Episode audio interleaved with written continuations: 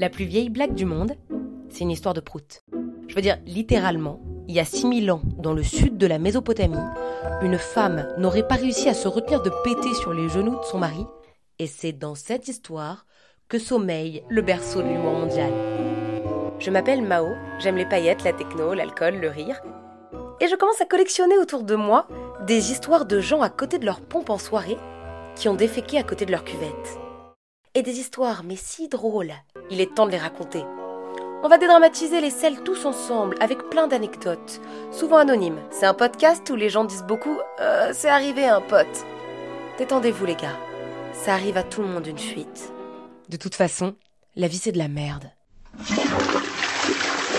Et face à elle, on est tous des guerriers.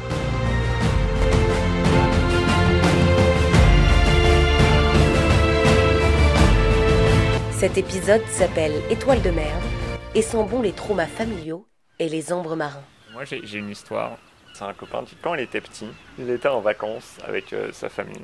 Du coup ils sont à la plage, donc forcément, euh, tu vois, c'est des gamins avec leurs parents, donc ils s'amusent, ils prennent des algues par terre, ils se jettent des algues dessus, c'est un peu une, bataille comme ça, quoi. Et son père, pour tatiner un peu euh, ses enfants, quoi, a ramassé une étoile de mer par terre sur le sable et l'a lancé sur le dos de son gamin en lui disant genre tiens prends ça Sauf que évidemment c'était pas une étoile de mer, c'était de la merde et du coup juste le fils s'est pris une merde en plein dos par son père. il a vraiment eu un truc où on l'a appelé, il a fait oui quoi? Et il s'est ramassé de la merde dessus.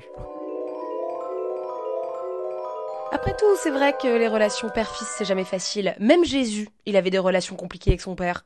Honnêtement, les relations père-fils, c'est souvent de la merde.